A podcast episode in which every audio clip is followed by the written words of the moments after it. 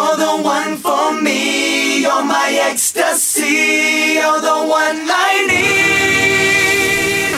Muy buenas noches, Monterrey, Chihuahua y Tampico. Bienvenidos a una edición más del Ático, la única y auténtica cultura radial. Hoy en un programa muy especial vamos a narrar esta historia que está cumpliendo este año 25 años de trayecto, 25 años de Backstreet Boys.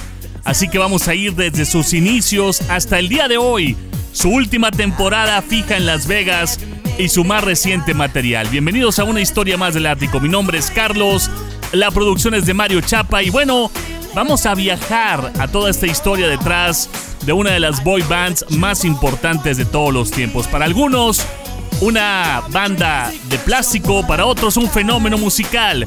Es la noche de Backstreet Boys a través de El Ático. Para eso nos vamos a la ciudad de las naranjas, a la ciudad de Orlando, Florida, donde ahí empieza a cocinarse un proyecto que, bueno, cambiaría la historia de la música pop. Lou Pearlman, un joven millonario residente de Orlando, a quien le apodaban el Toro, quería formar un grupo de cinco chicos jóvenes que supieran cantar y bailar de verdad. Para esto puso anuncios en periódicos locales y fueron seleccionados los siguientes.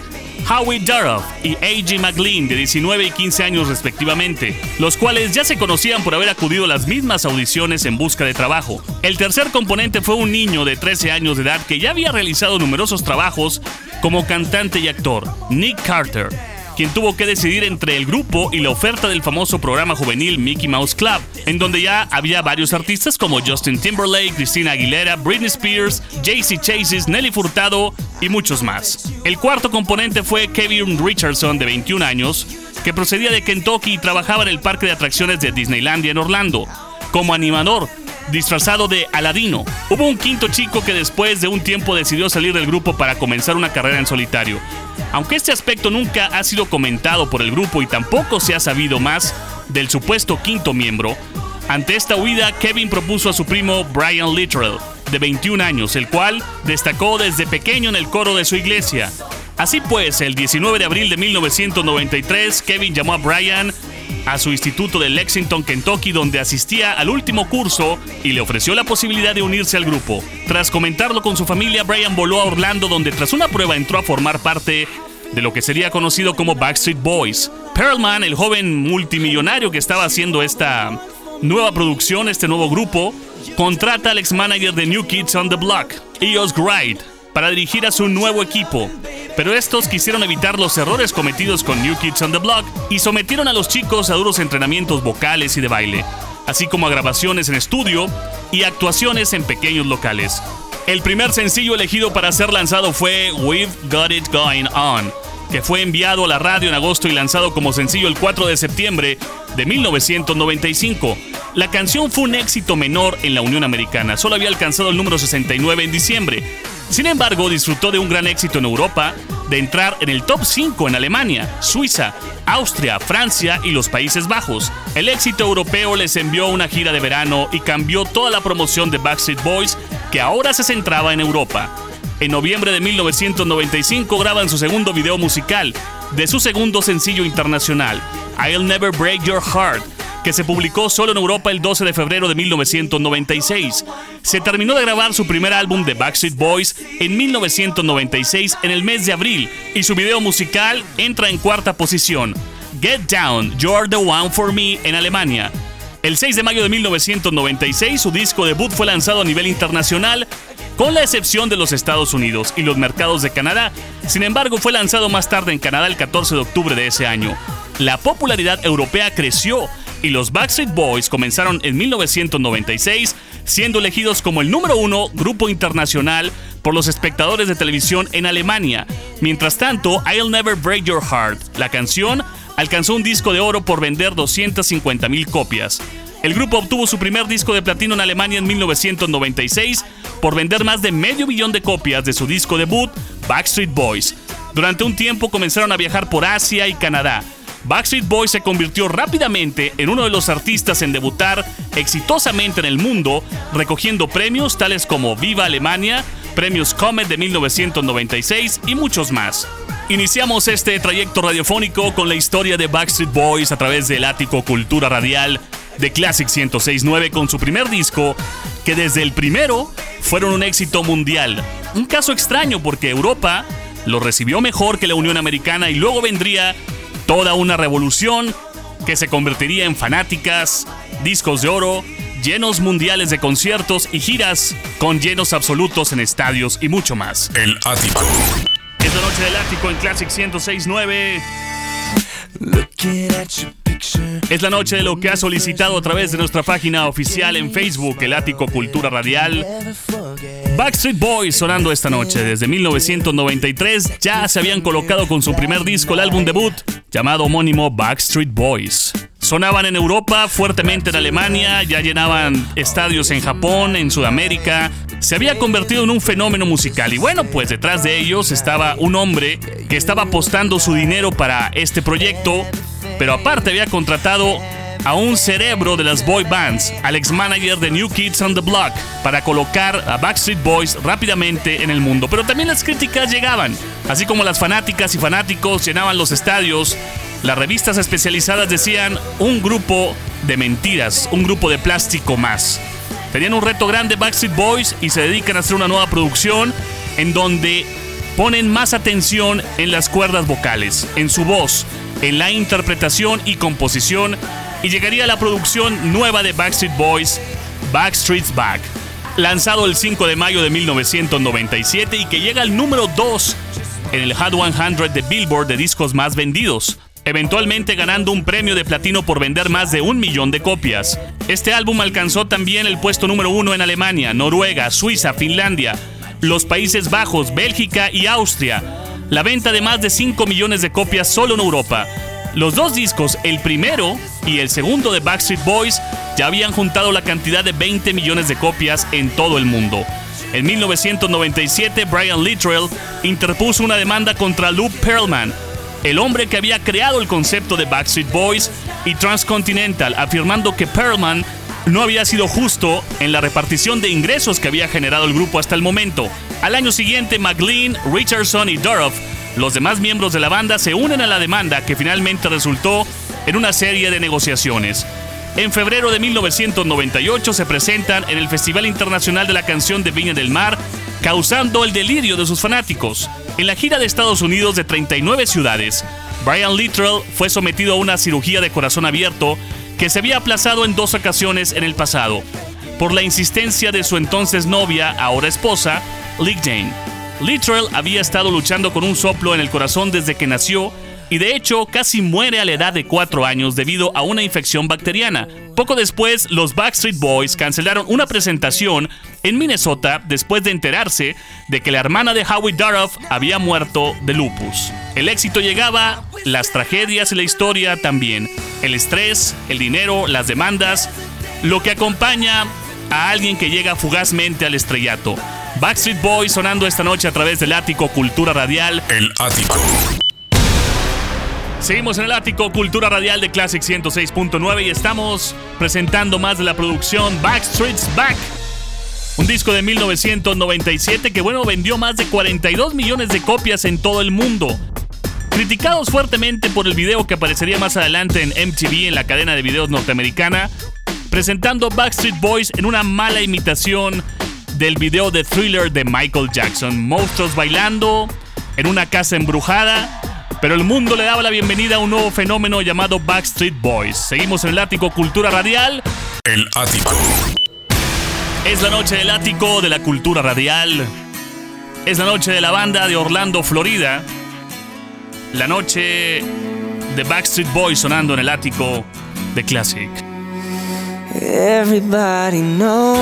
Estamos en un momento difícil en la carrera de Backstreet Boys. Habíamos comentado que una personalidad del medio en Orlando, Florida, un empresario importante, multimillonario, había creado el concepto de Backstreet Boys allá por 1992. Pero estos estaban revelando porque este hombre no estaba siendo justo con las ganancias del grupo.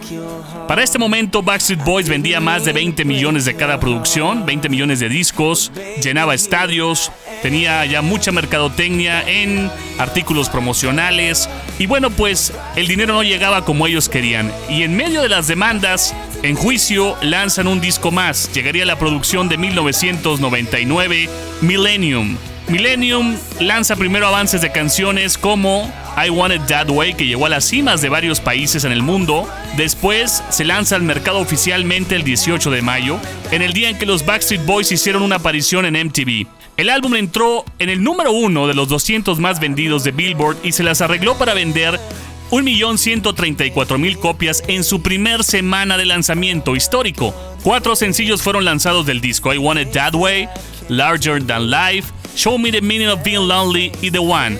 A partir de finales de diciembre del 2008, el álbum se mantiene como el cuarto álbum más vendido en la era de SoundScan en los Estados Unidos. En octubre de 1999, Backstreet Boys enfrentan nuevos problemas declarando que dejan su contrato actual con Jive y luego consiguiendo uno de los acuerdos más importantes con un valor de 60 millones de dólares con la misma compañía disquera para grabar sus próximas producciones.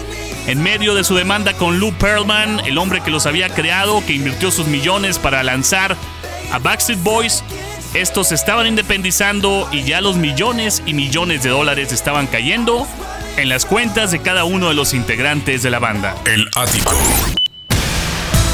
Seguimos en Classic 106.9 a través del ático Cultura Radial, presentando esta noche la historia de la banda originaria de Orlando, Florida. Estamos hablando de Backstreet Boys en el ático, situados ya como estrellas de fama mundial en 1999.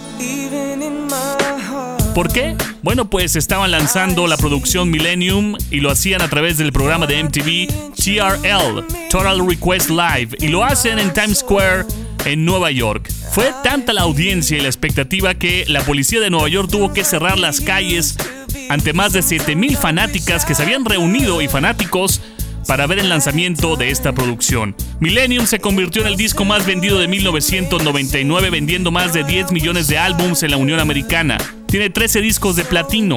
Millennium dominó las listas de éxitos mundiales siendo número uno en Alemania, Austria, Bélgica, Canadá, Corea, Dinamarca, España, Filipinas, Grecia, Holanda, Hong Kong, India, Indonesia, Islandia, Italia, Malasia, México, Nueva Zelanda, Noruega, Portugal, Singapur, Suecia, Suiza, Taiwán, y Tailandia. Millennium obtuvo cinco nominaciones a los premios Grammy de 1999, incluyendo el mejor álbum del año.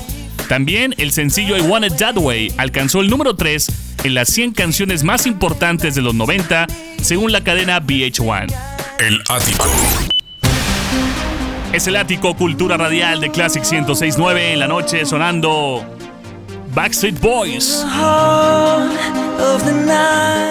Gracias por solicitarlo a las redes sociales, en la página oficial de Facebook El Ático Cultura Radial y nos transmitimos a todo el mundo a través de mmradio.com. Sintoniza El Ático cada fin de semana, cada Classic Weekend. Tenemos lo que sucede detrás, los clásicos, la historia, lo que han hecho, cómo llegaron y también cómo se fueron. Estamos ya en la producción Black and Blue, en donde, bueno, pues hay que viajar a las Bahamas. Así se van todos los Backstreet Boys, se van a las Bahamas para empezar a trabajar en lo que sería la nueva producción Black and Blue para escribir canciones de este disco.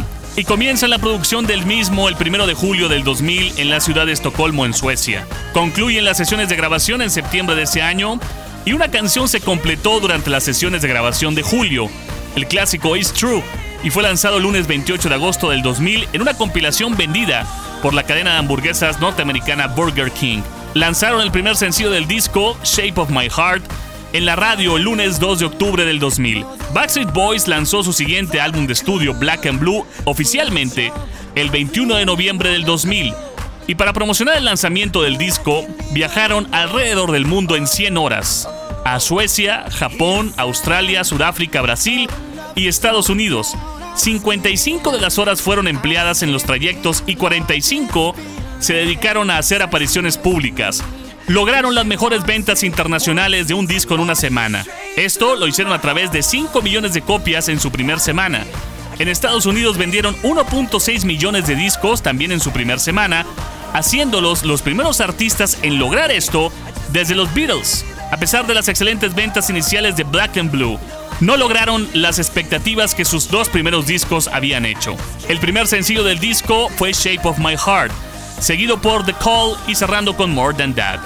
En total, la producción Black and Blue ha vendido más de 24 millones de discos en todo el mundo y es uno de los más importantes en la carrera de Backstreet Boys. El ático.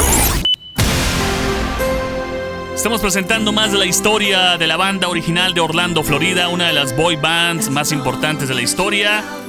A través del ático Cultura Radial ya vendrán más áticos, más clásicos, más que descubrir a través de Classic 106.9 en el ático. Estaban ya en la cúspide de la carrera. La producción de su última gira fue catalogada como uno de los mejores conciertos de la historia, no tan solo en la presentación, sino en las entradas que generaban ya en cada uno de los estadios en donde se presentaban, en grandes arenas, con llenos absolutos. En enero del 2001, Backstreet Boys inició la gira Black and Blue Tour, en el que iban a realizar presentaciones en los cinco continentes. La gira también tuvo costos de producción muy elevados. La segunda parte de la gira quedó en suspenso cuando se informó que A.G. McLean había sido ingresado en rehabilitación por su batalla contra el alcoholismo su adicción a las drogas y sus problemas de depresión. En tres espectáculos se agotaron las entradas para la arena de Air Canada Center y fueron desplazados hasta el mes de septiembre. El domingo 28 de enero del 2001, Backstreet Boys interpretó el himno nacional frente a una audiencia espectacular en el Super Bowl número 35 en el estadio Raymond James de Tampa, Florida. De ahí lanzaron The Hits Chapter 1 el 30 de octubre del 2001 una colección de los éxitos clásicos de Backstreet Boys hasta el momento y también una canción inédita, Drowning. Mientras el álbum entraba al top 5 en la Unión Americana, al número 4 en el Reino Unido y al número 5 en Alemania, en Canadá llegó hasta el número 1. También se las arregló para entrar al top 10 en Suiza, Austria, los Países Bajos y Nueva Zelanda. En la Unión Americana, The Hit Chapter 1 fue certificado platino por vender más de un millón de unidades en la primera semana. El ático.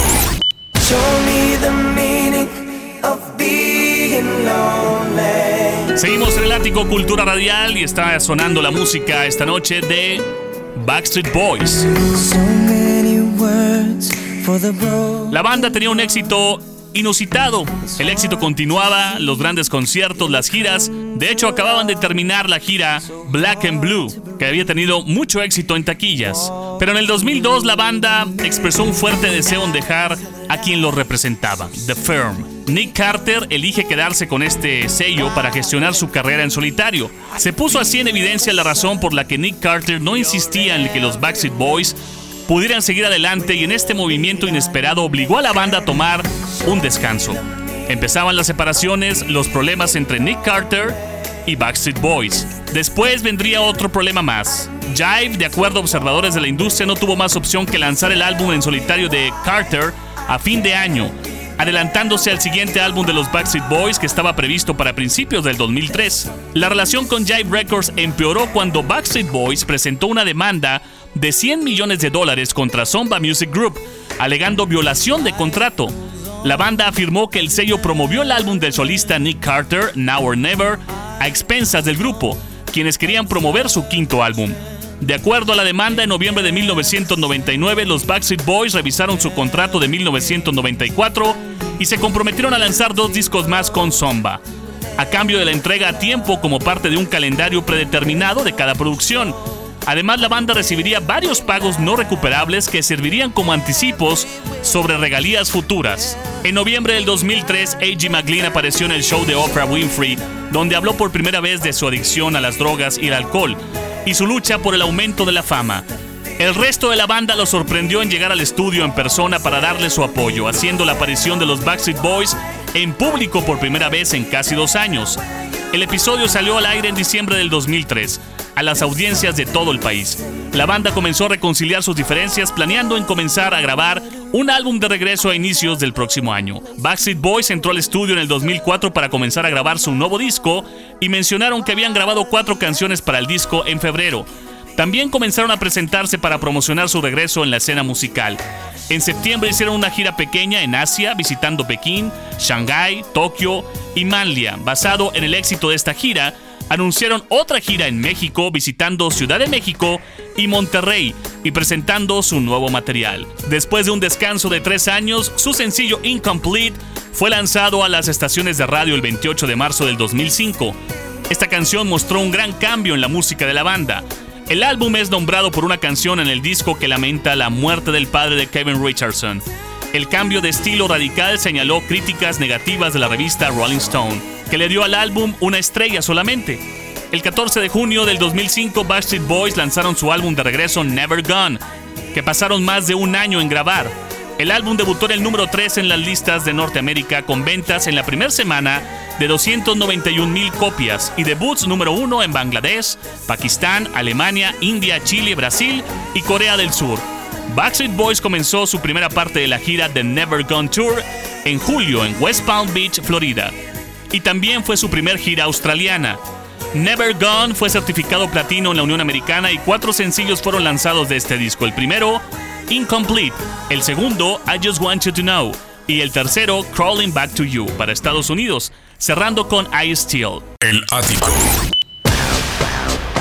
Es el ático Cultura Radial, sonando esta noche para todos ustedes, la banda de Orlando, Florida. Ellos son Backstreet Boys. Llegaba el 2006 y bueno, un acontecimiento iba a cambiar la historia en ese momento de Backstreet Boys. Richardson decide dejar la banda para perseguir otros intereses, emitiendo una declaración en la página de la banda el 23 de junio del 2006.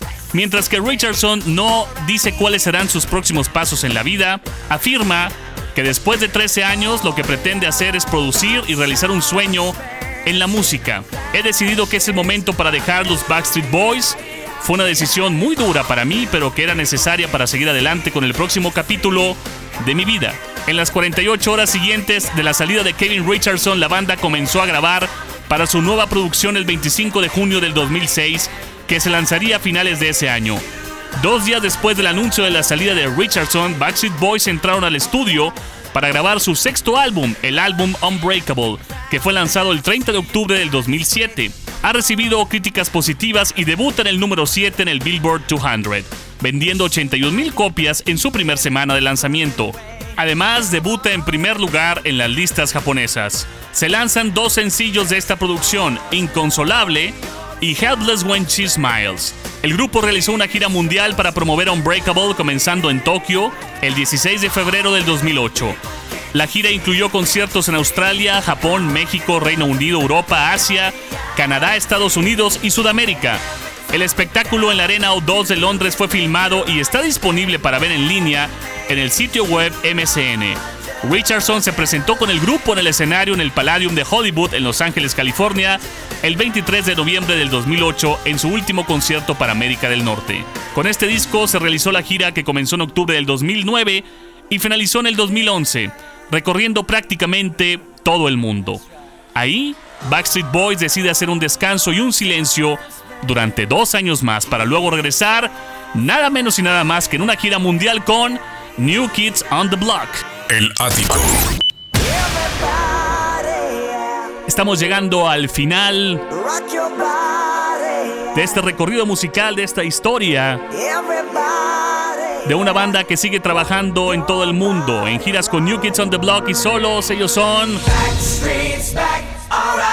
The Backstreet Boys en el ático Cultura Radial de Classic. Con la mejor música, los mejores clásicos y lo mejor de su historia. Oh my God, we're back again. Después de que se había salido ya el integrante Richardson, Kevin Richardson, que bueno, los había seguido en la última parte de su tour del 2008, para el 2009, el 6 de octubre, lanzan su siguiente disco de estudio, This Is Us. Este álbum vuelve a sus sonidos originales pop, dance, beats y contiene más rhythm and blues. El disco debutó en el número 9 en el Billboard vendiendo 42 mil copias en su primera semana de lanzamiento. Alcanzó el número 2 en Japón y fue certificado como disco de platino por sus 250 mil copias. Dos sencillos fueron lanzados de esta producción, Straight Through My Heart y Bigger. Con este disco se realizó una gira que comenzó en octubre del 2009 y finaliza en marzo del 2011. Recorriendo Asia, Australia, Europa, América del Norte y América del Sur, Backstreet Boys demuestran que después de 18 años de permanecer juntos, siguen creciendo tanto vocalmente como profesionalmente. En mayo del 2011 el grupo anunció que habían abandonado sus viejos sellos discográficos con Jive Records y en el mismo mes embarcaron a una gira conjunta con New Kids on the Block como NKOTBSB. Antes de la gira lanzaron un disco recopilatorio de sus grandes éxitos también titulado NKOTBSB, que también incluye un mashup y dos nuevas canciones. Al final del 2011 la gira que se ubicó en el puesto número 17 en el anual de Billboard Top 25 Tours, ganando 40 millones de dólares con 51 shows. El tour duró hasta junio del 2012 y se unió de nuevo a Backstreet Boys, Kevin Richardson. Así llegamos al final en el ático Cultura Radial de la historia de Backstreet Boys, una boy band norteamericana formada en Orlando, Florida, en 1993, formado por A.G. McLean, Howie Duroff, Brian Littrell, Nick Carter y Kevin Richardson. Richardson dejó la banda en el 2006 pero regresó al grupo en el 2012. Saltaron a la fama con su álbum debut Backstreet Boys de 1996. El siguiente disco Backstreet Back, 1997, continuó con el éxito del grupo en todo el mundo. Llegaron al estrellato con su álbum Millennium de 1999 y el álbum siguiente, Black and Blue del 2000. Después de un descanso de tres años, la banda ha lanzado cinco discos, uno junto a New Kids on the Block, los discos Never Gone del 2005, Unbreakable del 2007, This Is Us del 2009 y NKOTBS del 2011, además de In a World Like This del 2013. La banda ha vendido más de 130 millones de discos en todo el mundo, haciéndolos uno de los grupos con mayores ventas registradas en la historia de la música. De acuerdo con la revista Billboard, Backstreet Boys son el primer grupo en hacer llegar sus primeros 7 álbums en el top 10 de la lista de esta revista. En el 2018, Backstreet Boys celebró 25 años de carrera en la escena musical, lanzando al mercado un nuevo sencillo y estableciéndose en la ciudad de Las Vegas como un show permanente. Y de ahí siguieron trabajando en el 2019, se detienen en el 2020 por el tema de la pandemia y están listos para regresar y continuar sus compromisos en todo el mundo. La alineación original de Backstreet Boys en este 2021. El ático. El último sencillo de Backstreet Boys antes de hacer un alto en el camino en el que todo mundo se tuvo que detener en el 2019. El clásico es Chances. En la única cultura radiofónica, el ático, la transmisión especial con Backstreet Boys. What if I never run into